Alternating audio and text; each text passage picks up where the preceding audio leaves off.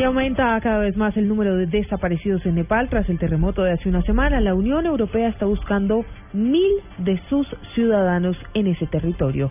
Natalia Gardia Zaval. Luego del terremoto que se presentó en Nepal el sábado pasado, la Unión Europea reportó hoy mil desaparecidos tras este desastre natural.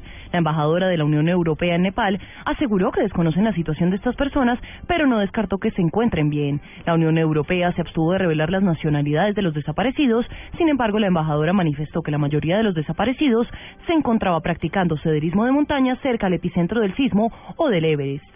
Entre tanto, el número de muertos continúa en aumento con 6.204 y 14.000 heridos. Y en Colombia las autoridades reportan tres desaparecidos.